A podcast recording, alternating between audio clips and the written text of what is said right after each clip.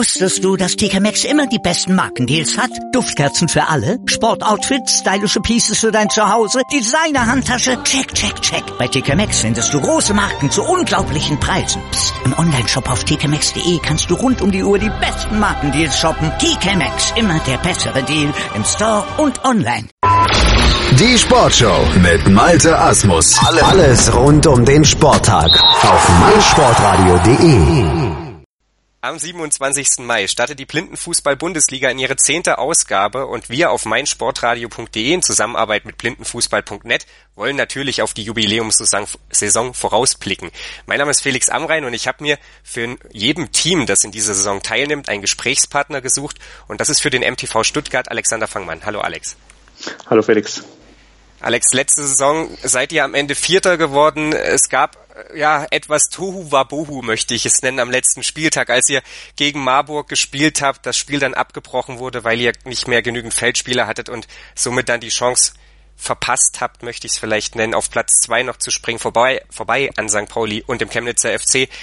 Aber wenn du zurückblickst auf die letzte Saison, was ist dir in Erinnerung geblieben? Du bist immerhin zweitbester Torschütze der Liga am Ende gewesen mit zehn Toren. Äh, wie schätzt du die letzte Saison aus Sicht des MTV Stuttgart ein? Ja, ich glaube, das letzte Spiel war, sagen wir mal, genau das Ding, was uns äh, ausgezeichnet hatte bis dahin, dass wir wirklich mit wenigen Spielern die Liga gespielt haben. Äh, bis dahin ging es auch immer gut. Natürlich kam an dem Tag dann irgendwie alles zusammen, von der roten Karte bis zur gelb-roten Karte und einem Hitzeanfall, äh, auch wenn der Spieler dann auf dem Platz geblieben ist. Und wir haben ja auch offiziell Protest eingelegt, also, da man theoretisch hätte weiterspielen müssen. Aber da, vergessen ähm, durch, ob man jetzt Vierter wird oder dann am Ende einen, sagen wir mal, belanglosen zweiten Platz geholt hätte, hat für uns dann nicht so in der Rückschau die große Rolle gespielt. Und wichtig war eigentlich, dass wir eben, weil wir so wenig Leute waren, uns durch die Saison ganz gut durchgekämpft haben und solide gespielt haben. Das war eigentlich so das Fazit, was wir daraus gezogen haben.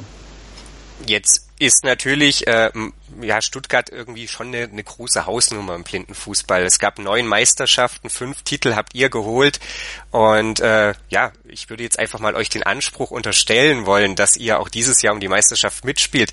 Inwiefern verlief da die Vorbereitung? Ähm, lief das alles problemlos? Habt ihr ja letzten Endes mit allen Spielern auch trainieren können? Mit allen Spielern, die bisher da waren und die wir zum Glück Ende letzten Jahres neu dazu bekommen haben. Also das ist ein ganz guter Glücksfall gewesen, dass wir drei bis fünf komplett neue Spieler hatten, die dann auch regelmäßig ins Training kommen konnten oder kommen immer noch zum Glück. Ähm, zudem haben wir ja seit Oktober einen neuen Trainer. Uli Pfisterer hat ähm, sein Amt bei uns niedergelegt, ist ja auch umgezogen von Stuttgart, jetzt inzwischen in Rente, also betreut nur noch die Nationalmannschaft. Ähm, und da haben wir jetzt mit äh, Giuseppe Calacciura, ist sein Name, muss ich gleich mal erwähnen hier, ne? ähm, der jetzt dann äh, in seine erste Saison geht, jemanden, der mit ganz neuen Ansätzen auch an uns reingekommen ist, was vor allen Dingen uns alten Spielern ganz gut getan hat, ähm, dass man einfach mal ganz andere Trainingsformen auch übt. Er hat natürlich jetzt vom Blindenfußball an sich anfangs nicht so viel äh, Ahnung gehabt, kannte es auch nur so aus dem einen oder anderen Bericht. Ähm, selbst kommt er aus dem Jugendfußballbereich, C-Jugend, A-Jugend hat er trainiert. Also ähm, das hat richtig neuen Schwung bei uns reingebracht und daneben zusammen mit der äh, Anzahl von einigen neuen Spielern ähm, ja sagen wir mal, neue, neue Motivation in den ganzen Laden gebracht. Das haben wir auch über den ganzen Winter gespürt, weil wir wirklich regelmäßig trainiert haben, seit dem Frühjahr auch dreimal die Woche trainieren, gucken, dass wir da immer am Samstag noch eine Einheit reinkriegen. Wir haben ein, zwei ähm, Studenten dabei, die halt unter der Woche schwer können und das äh, eben die auch mit weiterhin im Boot zu halten, ähm, haben wir diesen zusätzlichen Termin eingeführt und das klappt soweit gut. Wir hatten dann unser erstes Ziel war unser eigenes Vorbereitungs, ja, Turnier, Turnierwochenende mit ähm, Dortmund und den Kollegen aus Wien, wo wir dann auch zwei Spiele ähm, nach neuem Regelwerk gespielt haben. Haben auch seit Januar neue Hockeytore bzw. Fußballtore in Hockeytorgröße bei uns auf dem Platz stehen, ähm, was natürlich für die für die Trainingsarbeit jetzt äh, auch im Hinblick auf die Liga ähm, extrem gut ist, dass man sich schon früh darauf einstellen konnte. Ähm, ja, und dann liefen die Spiele gegen Dortmund und Wien eigentlich auch fast so wie erwartet, außer dass wir dieses schöne torreiche Spiel gegen Dortmund am Ende 4 zu 5 verloren haben. Äh, aber wirklich dann auch wie man das in Testspielen halt sieht, äh, gesehen haben, worauf wir noch Wert legen müssen und was eben noch nicht klappt. Und da gab es natürlich Sachen, ähm, passenderweise genau die, die auf die wir bis dahin überhaupt kein Augenmerk gelegt hatten, Standardsituationen, äh, extremes Verteidigen, sage ich mal. Also das hatten wir bis dahin echt außen vor gelassen. Und das wurde uns in dem Testspiel dann aber auch gezeigt, wie wichtig das eben werden kann. Also insofern waren wir mit der Vorbereitung und dieser Zielsetzung bis zu den Spielen ähm, ganz fit zu sein recht zufrieden. Und jetzt so in den letzten Wochen ähm, heißt dann nochmal vor allem die Feinheiten im, im taktischen Bereich ähm, reinzukriegen, gerade eben, weil wir zwei, drei neue Spieler dabei haben, die ähm, ja auch zum Einsatz kommen werden in der Liga. Und ja, bevor ich jetzt einen ewigen Monolog halte, lasse ich dir lieber Platz für die nächste Frage. Du hast die ersten, du hast die Veränderungen schon angesprochen, äh, neuer Trainer, äh, neue Spieler hinzubekommen. Du hattest es ja auch schon erwähnt, das war ein großes Problem, das ihr letztes Jahr hattet. Ähm, sind die neuen Spieler tatsächlich schon äh, ja auch auch technisch und, und taktisch so weit, dass du sagst, okay, die können wir problemlos in die Liga reinwerfen? Ja, ich glaube, das muss immer der Anspruch sein, wenn man wirklich einen gewissen Vorlauf hat vor dem Ligastart, die so weit zu kriegen, dass die auf dem Niveau ähm, mithalten können. Natürlich weiß man nie genau, wie die sich dann vor einer Kulisse, jetzt beginnen wir natürlich auch passenderweise schön mit einem Städtespieltag, wo es wahrscheinlich nicht ganz so leise durch, äh, zugehen wird und bestimmt hektisch drumherum sein wird, ähm, dass man die da auch einsetzen kann. Ähm, ich traue es denen auf jeden Fall zu oder wir trauen es denen zu. Und sie werden auf jeden Fall dabei sein und äh, auch ihre Zeiten kriegen. Das wird so ein bisschen unser, ja, ich sag nicht, dass sich das durch, durch die Saison ziehen wird, das kann ich ja noch nicht so genau sagen, aber ähm, unser Anspruch sein, die so weit zu integrieren, dass die auch zu einem sehr festen Bestandteil einfach werden, dass man in, in die Zukunft mit denen gehen kann. Der eine ist 25, also schon, sagen wir mal, fußballerisch äh, jetzt nicht mehr der derjenige, dem man jetzt Technik noch so groß beibringen muss oder kann. Ähm, der andere ist ein bisschen deutlich, äh, deutlich jünger, also Teenager, 19, 18, 19 Jahre alt. Ähm, daher kann man wirklich auch viel noch mit denen machen und einen zusätzlichen, einen älteren Spieler, der sportlich aktiv war, allerdings bisher mit dem Fußball nicht so viel zu tun hatte, noch dazu. Ja, also da glaube ich, dass es echt ganz gut klappen kann, die zu integrieren. Wie gesagt, immer mit der Voraussetzung, dass das im Umfeld alles soweit ähm, für die verarbeitbar ist. Aber ich denke schon. Du hast es gerade erwähnt, der erste Spieltag in Berlin findet ja im Rahmen des DFB-Pokalfinals statt. Also es ist nicht unbedingt der stillste Platz in ganz Berlin, äh, an dem wir uns da ja. dann sehen werden. Ähm, und dann kommt obendrein noch dazu, dass das erste Spiel um 9 äh, Uhr dann direkt, ja, äh, eigentlich ein Spitzenspiel ist, so darf man das glaube ich schon sagen. Ihr spielt gegen Blau-Gelb Plister Marburg, die beiden Mannschaften, die alle Meisterschaften unter sich aufeinander, äh, aufeinander, aus ein, aufgeteilt haben, Entschuldigung, äh, die treffen mhm. direkt im ersten Saisonspiel aufeinander. Ist das was, was du als Spieler schätzt, dass du direkt am Anfang den Gradmesser bekommst, dass du weißt, wo du stehst? Oder hättest du dir gewünscht, dass das 17 Uhr Spiel, das ihr habt gegen München, Berlin, diese Spielgemeinschaft, dass das das erste Spiel wird? Nee, also von der Uhrzeit her bin ich schon zufrieden, dass das das erste Spiel ist. Einfach deswegen, weil ich denke, ab 17, 18 Uhr auf dem Gelände Zehntausende von Fans langsam rumlaufen werden. Das wird bestimmt kein ruhiges Spiel mehr und das glaube ich wäre schade. Natürlich powermäßig wäre es gut, aber vielleicht ähm, dann einfach schon wieder zu viel für ein ordentliches, äh, ja, hohes Niveau, niveauvolles äh, Fußballspiel zwischen Marburg und Stuttgart. Deswegen glaube ich, ist das ganz gut, dass das früh morgens ist als Gradmesser, erstes Spiel kann man gar nicht sagen. Also ich glaube, da ist jedes, jedes Spiel, äh, jedes Spiel schwierig, vor allen Dingen, ähm, wenn man eben neue Leute mit integriert. So geht's uns. Ich denke, Marburg hat auch ein, zwei, drei neue, so wie ich gehört habe, dass die da auch ähm, gucken wollen, Leute gleich so früh wie es geht äh, einzubinden. Wird vielleicht ein Spiel, ein, das wird bestimmt nicht mehr so ein hektisches Spiel wie letztes Jahr, glaube ich nicht. Ähm, einfach weil alle erstmal reinkommen wollen. Und es bei diesem diesjährigen Liga-Modus ja auch noch nicht gleich um alles gehen kann. Natürlich weiß man, okay, das wäre so ein Sieg, den man gerne einfahren will gegen den Konkurrenten, aber ähm, ja, wenn es dieses Jahr am Ende Platz zwei ist, sind auch alle zufrieden. Also zumindest vor dem letzten Spieltag. Du hast diesen veränderten Liga-Modus angesprochen. Es ist jetzt so, dass ein Spieltag weniger vorhanden ist. Es sind nur noch vier statt fünf Spieltage. Es ist auch ein Team weniger. Wobei man ja streng genommen sagen muss, eigentlich sind es nur drei Spieltage. Denn nach Berlin gibt es zwei Doppelspieltage, dann in Dortmund und in Stuttgart, wo im Prinzip alle anderen ja, Partien ausgetragen werden müssen. Denn am letzten Spieltag, dann in Halle, da spielt dann der Erste gegen den Zweiten um die Meisterschaft, der Dritte gegen den Vierten um Platz drei und so weiter und so fort. Es ist äh, ja doch deutlich anders als die letzten Jahre und ähm, ja, ich, ich bin gespannt, äh, wie sich das alles dann entwickeln wird, denn es ist da muss man kein, kein Hehl draus machen. Es ist eine unglaubliche Belastung dann auch an diesen Spieltagen in Dortmund und in Stuttgart, oder? Absolut. Ich glaube, wir haben letztens nochmal geschaut. Es sind ähm, vom ersten bis zum letzten Spieltag, ich meine jetzt den letzten regulären in Stuttgart eben, ähm, 51 Tage, an denen wir diese sieben Spiele machen. Also quasi hast du wirklich so gesehen jede Woche dein Spiel. Ähm, und das ist ein extrem kurzer Zeitraum. Zudem haben wir nochmal drei äh, Nationalspieler in unseren Reihen, die auch zwischendurch noch ähm, sehr eingespannt sind.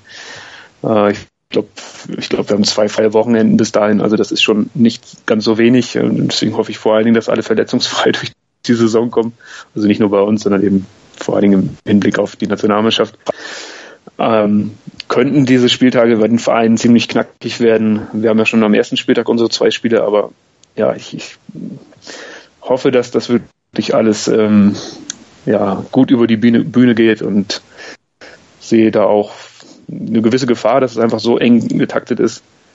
Auch als Veranstaltung an sich äh, ist das ein bisschen schwierig, meiner Meinung nach, weil man nicht mehr so den Fokus auf einzelne Spiele legen kann. Manchmal ist es besser, wenn du nur drei Spiele an einem Tag hast, an einem Sonntag und kannst die Spiele ganz gut ähm, vermarkten und hast da irgendwie ein, zwei Kracherspiele dabei.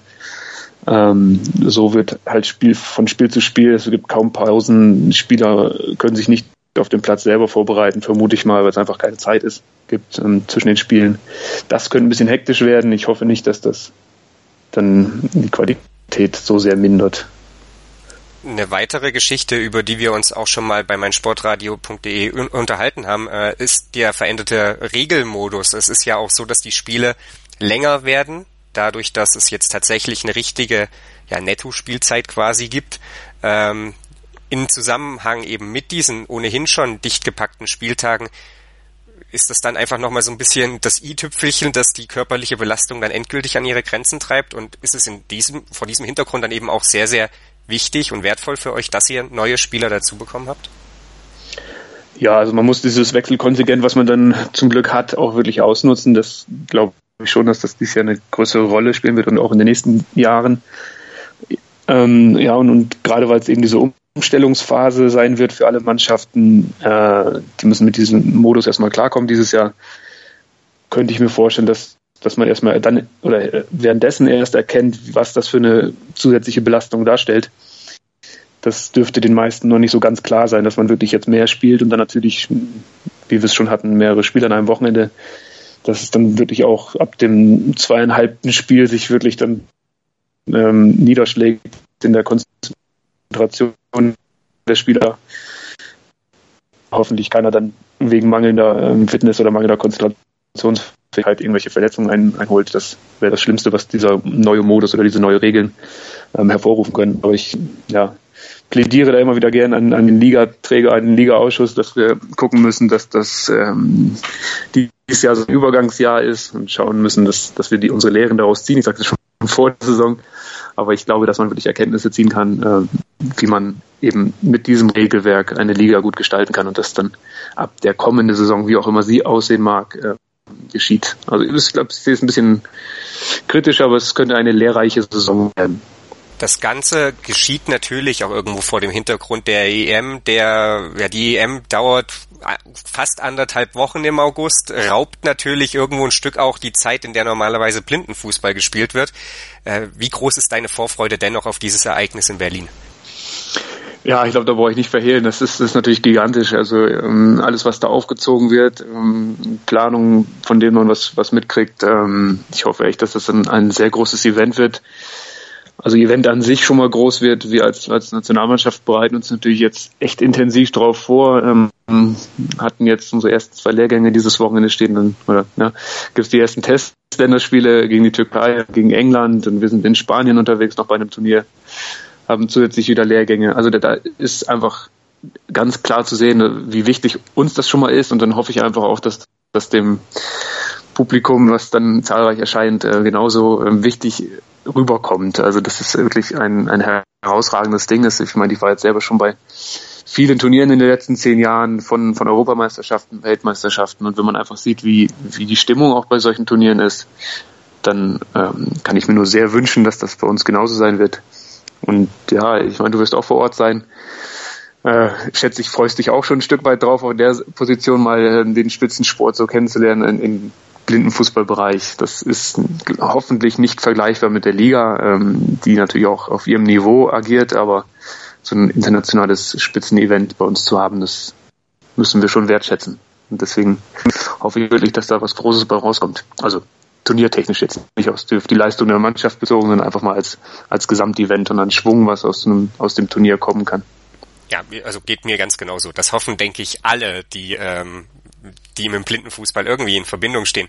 Lass uns noch abschließend ganz kurz darüber reden, was denn jetzt für den MTV Stuttgart das Ziel der Saison ist. Du bist letztes Jahr Allrounder geworden, zweitbester Torschütze.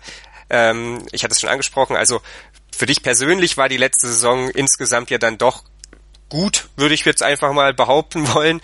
Äh, der Platz vier, wie gesagt, war dann am Ende ja vielleicht äh, ein, ein, Tick zu wenig vor dem Hintergrund. Du hattest es anfangs erläutert, dann womöglich doch eben genau das, was möglich war.